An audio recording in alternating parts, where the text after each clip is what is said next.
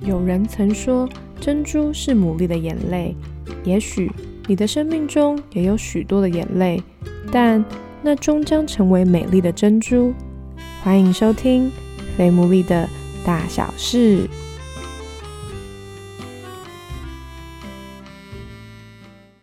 Hello，大家好，我是 Sarah，欢迎收听我们第四十二集的《非牡蛎的大小事》。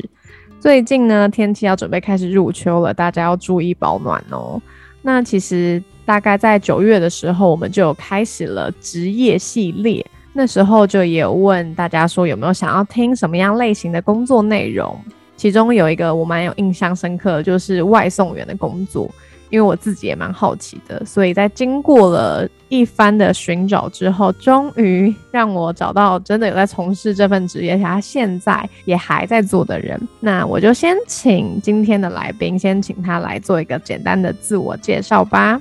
Hello，大家好，我是伯父，博士的博，富贵的富。那我从事 Uber Eats。大概有两年了。那我想，就是关于外送员这个职业啊，特别是这近几年，我觉得算是蛮崛起嘛，可以这样讲。就是至少在路上就会看到一个很多人的机车后面，就是不论是黑绿相间或者是粉红色的箱子，就是在路上穿梭来穿梭去。那更别说是疫情爆发之后，感觉很多人其实都真的也需要这些外送员们的协助，我们才可以生活。所以呢。刚刚那个伯父有提到说你现在是做了两年嘛？那想问说你当初是怎么样开始想要做这个行业？有没有什么特别的契机？那个时候我觉得是上帝给我一个转变的机会，因为我原本是在快递物流业做了四年左右时间，那因为也后来换新的主管，主管为了在公司面前求表现，就对员工的福利缩减之类的，所以那时候我的离职意愿非常的强烈。那有一天，我在送快递的那个过程当中，路上看到。路边有 Uber Eat 的伙伴刚好停下来送餐，所以我就上前去询问他说：“哎，这份工作的内容以及要如何申请加入？”那回家之后呢，我也有上网去爬文参考比较早期的司机他们的经验分享，我觉得可行之后就毅然决然的加入。因为毕竟那个外送平台有两大嘛，那这两大当中，你为什么会选择 Uber Eat？因为我上网爬文，我觉得。他们的就是他们公司写的系统，其实熊猫系统对外送员比较不友善哦。OK，因为外送员他们注重就是时间，那 Uber Eats 它订单会先给餐厅做好，那再通知司机来取餐。你一开始有提到嘛？毕竟你是其实是有等于有转换过工作的。那我知道其实你是结婚的状态。哎，那我想要先问一下，你跟你太太结婚大概多久啊？我们在一起十二年，然后两。年前刚结婚，十二年呢，很久哎，我都不知道原来那么久，这感觉是一个。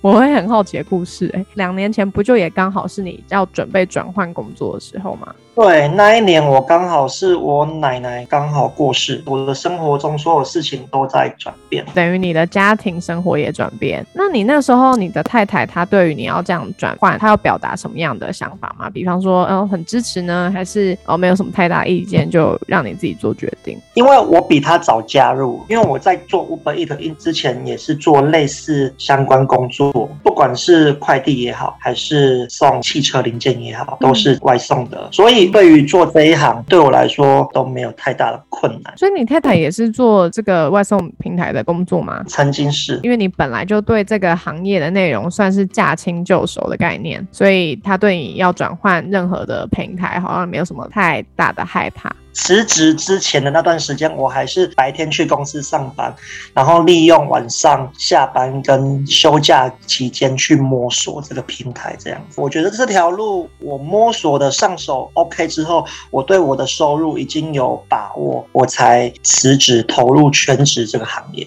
那我可以知道你这样摸索大概花了多久时间，你才确定说哦好，我要把这个当我的正职了？大概半年左右，对，就变成说你既然想要转换跑道，就是要去做功课、去研究，那当然也没有太多的休息时间了。这就是变相另外一种牺牲的概念。对，嗯，那我想要问一下，就是你目前这样工作，其实也转换了两年嘛？那目前为止，你还是很喜欢这个工作的吗？那你喜欢它哪一些地方？这个职业对我来说，目前我也是蛮喜欢的。我喜欢它的地方是，它没有制式化的上班打卡，也没有职场上的尔虞我诈，不需要去担心说我的同事会不会在背后说我坏话啊，甚至会不会被后面捅一刀之类的。等于说自己可以弹性的安排自己的工作时间啊，我自己就是老板，对自己的生活负责这样。那我可以问一下，你大概平均你一天你的时间规划你会怎么样安排吗？一天工作下来，大概陆陆续续加起来。大概是十到十二个小时左右，所以你会大概，比方说像是十一点就开始跑单吗？还是有没有特定的时间？对，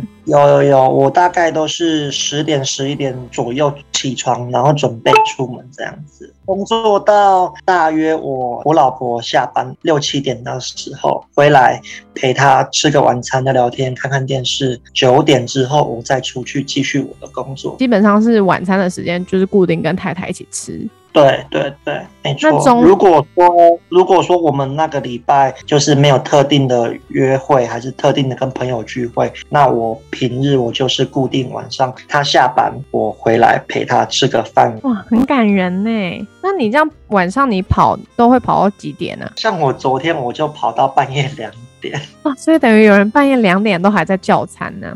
二十四小时都有，因为我记得以前最一开始应该不没有到这么先进。以前我刚加入的时候，只有早餐时间到晚上十二点而已，是后面才全面开放二十四小时。所以这真的是一个可以蛮自由的，但是相对来讲，其实真的也会需要付上代价的一个工作嘛。对啊，就是你可能需要自己去控管好自己的所有的时间，你要调配好。那我也很想要知道，说你在那除了这个，就是当然刚刚讲最直接的嘛，不会有遇到那个同事的状况啊，自己当老板，那还有什么是你蛮喜欢的地方吗？还是差不多就这样了？你在外送过程中会遇到好的店家，那店家有时候。会跟你哎嘘寒问暖啊，骑叫你骑车小心呢，还是天气热的时候会给你饮料啊，这样子。那等单的过程中也会遇到志同道合的伙伴这样子，然后我们就会互相加群组，然后在群组里面会分享逃单经验呐，甚至有人遇到困难，我们都会想办法帮他解决。记得之前群组里面有人发生车子抛锚的事件，然后那时候就是他有困难，下雨天他就问题丢出来说：“我车子抛锚，请问有谁可以在附近帮忙支援？”我们我们伙伴就会看自己当时的所在地可不可以帮忙他，那我们直接跟他讲说：“那你在原地等我，我骑车过去协助。”们好有爱哦！你们是一个很团结耶。比如说，我们每天出门都会标记群组的那些伙伴，哎，出门了没啊？要不要一起吃饭呢？那我也蛮好奇，就是因为的确下雨天这种时刻，通常一般人绝对是最喜欢叫外送的时刻。那就是在这个当中，主要的心情会是什么？你还还是你会避开这些时间呢？下雨天当然是单子最多。然后司机最少的时候，所以很多人会选择在这个下雨天的季节出门跑单。对于我来讲，我会觉得今天我要顾虑下雨天出门的安全性，那手机淋到雨是不是会坏掉？那个也是我们的成本之一。所以基本上下大雨的期间，我是不会跑的。那我这边可以大概知道说，像你这样子做下来啊，你大概稳定收入大概是可不可以给我一个 range 就好，不用一个明确的。其实这个也不是秘密啊。其实如果以收入来讲的话，大概每天平均十到十二小时。如果正常就是你想要周休个一日或二日的话，大概你一个月的收入会落在三万出头到四万中间这样。那这个当中还包含像扣除了像什么油费啊这些嘛，对不对？没有哎，我没有我没有去计算那么那么细，才加差不多一百块左右而已。油资牵扯到你路熟不熟啊，会不会绕远路啊，有没有多走冤枉，会影响到你的成本。那我这边就也想要再问，就是那可不可以请伯父来分享一下，就是比较少人知道的辛苦有哪一些？这样。比较辛苦的地方是，就像我们刚刚讲的天气因素嘛，日晒雨淋、寒流来，骑车骑到手冻僵，夏天可能会中暑之类的，这些都是固定的天气因素。我们外送人必须承担，就是外送路途中可能会发生的意外，那些交通包括交通意外之类，那是我们自己本身要承担的风险。也因为每天生意好坏不会固定嘛，有时候可能哎生意不错，我连续。三四个小时都有收入进账，但有可能有时候在路边等单一两个小时都是没有收入的。为了达到每天自己想要预期的收入，都会把工时默默的拉长，去平衡下来。工时上面，这个是做外送员要去克服的一件事啦。当然还是要依自己的能力去衡量。太太有曾经跟你说，她看到了些什么？就是她觉得，比方说可能会不会有些抱怨呐，或者是她的一些对于你在做这些事情的一些想法等等的，有吗？嗯，有啊，就是他会跟我讨论说，哎，我可不可以换一个正常工作？毕竟这个工作在我们现在的经济社会结构里面是被认为比较没有稳定、固定性收入的工作。那他也会抱怨我说，有时候可能在家时间不长啊，然后可能晚上睡觉的时候我在外面跑单之类的。对，这就是很牵扯到，就是你们怎么你怎么平衡跟安排家里的时间。目前我是跟他就是沟通达到共识，就是比如说我一周就是目标，我会设我收入要一万块，或者是我的工作时数达到五十个小时。那其中的目标完成之后，那个礼拜我就会直接休息，不再出去跑单，就是剩下时间就是陪家人，或是看自己有没有想要做的其他事情。这样听起来这个平衡感觉上是还不错。我目前能够想到方法。双双方能够双赢的方法就这样子。那你有就像你老婆期待的一样，会想要换一份比较正直的吗？还是你其实还是会想要继续，其实呃待在这个产业里面？我会选择继续待在这产业里面的，毕竟这个产业是你付出多少，那你的报酬会跟你的付出是成正比的。跟外面上班不一样，外面上班可能啊，我时间一天八个小时、十个小时过去，可是我的公司完全看不到我为公司付出努力的地方，那我可能工作了五年、十年，还是领微薄薪水这样子，就是真的可以听得出来你很喜欢你现在这份工作。那最后啊，我觉得也想要问说，就是那你会想要给，就是如果他正要准备入行的人。或者是可能他的家庭，也许现在收听的人，他其实觉得他的家人很适合的话，他需不需要什么样的特性，或者是可不可以给他们一些什么样的建议呢？目前很多新加入的外送平台的新手，他可能是因为媒体的报道，然后。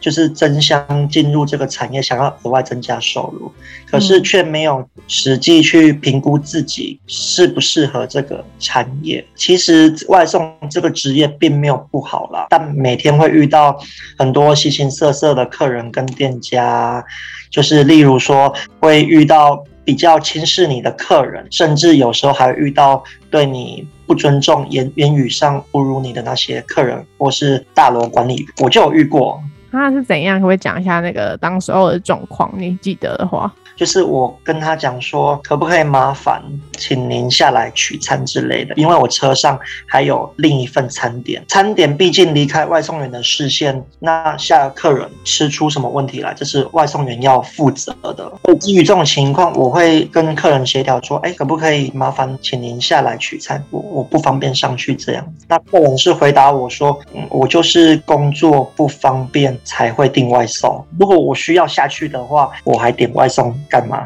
我去压证件换卡，通过门禁之后，帮他把餐点送上楼。然后他看到我之后，拿餐之后也没有也没有礼貌的说谢谢，反而是言语上侮辱我说：“嗯，你就是没有正职，缺这份工作才必须去做外送。所以我现在这样子用言语的羞辱你，你还是只能乖乖的把餐点交给我。”类似这样话，对。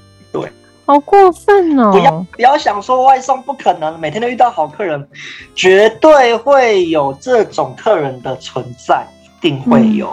那你觉得遇到的几率高吗？哦，遇到几率高吗？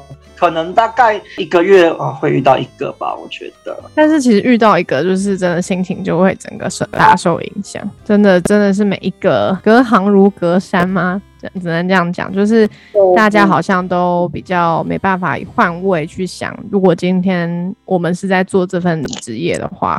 如果别人这样对我们，我们会遇到什么样的状况？我觉得是同理心啊，就考验每个外送员每天面对这种状况要怎么冷静的去应对，这样子。嗯，我觉得也是考验自己的智慧吧。哎，那我刚刚突然想到，就是像特别因为在疫情期间，就是一定很多人要点餐嘛。那你那时候是怎么样评估？就是你那时候外送的一些的状况，特别你。会不会也很担心疫情呢？还是你那时候就有暂停？哎，疫情期间生意正好，我还是照样出去跑。可是我老婆很担心啊，我老婆跟我讲说，如果你有异状，麻烦你不要回家。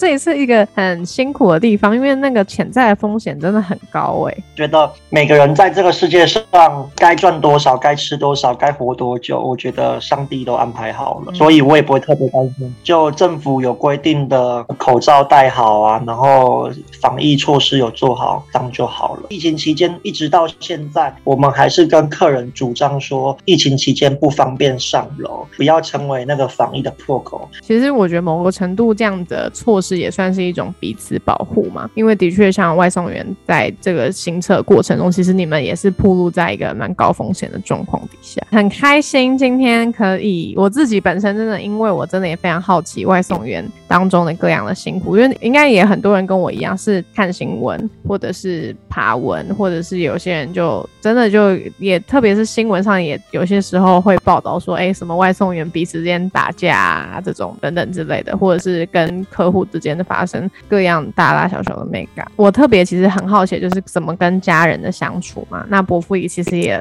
提到说他会刻意的安排时间，那我觉得这就是在每个职业当中，我相信都有每个职业很好的地方，但一定也有每个职业很辛苦的地方。那如果呢，大家还有什么想要听的职业的话，就欢迎大家可以继续私讯我们的 I G F A T M O O L E E 留言给我们。那今天就真的很谢谢伯父的分享，谢谢你。谢谢。那我们就下一集再见喽，大家拜拜。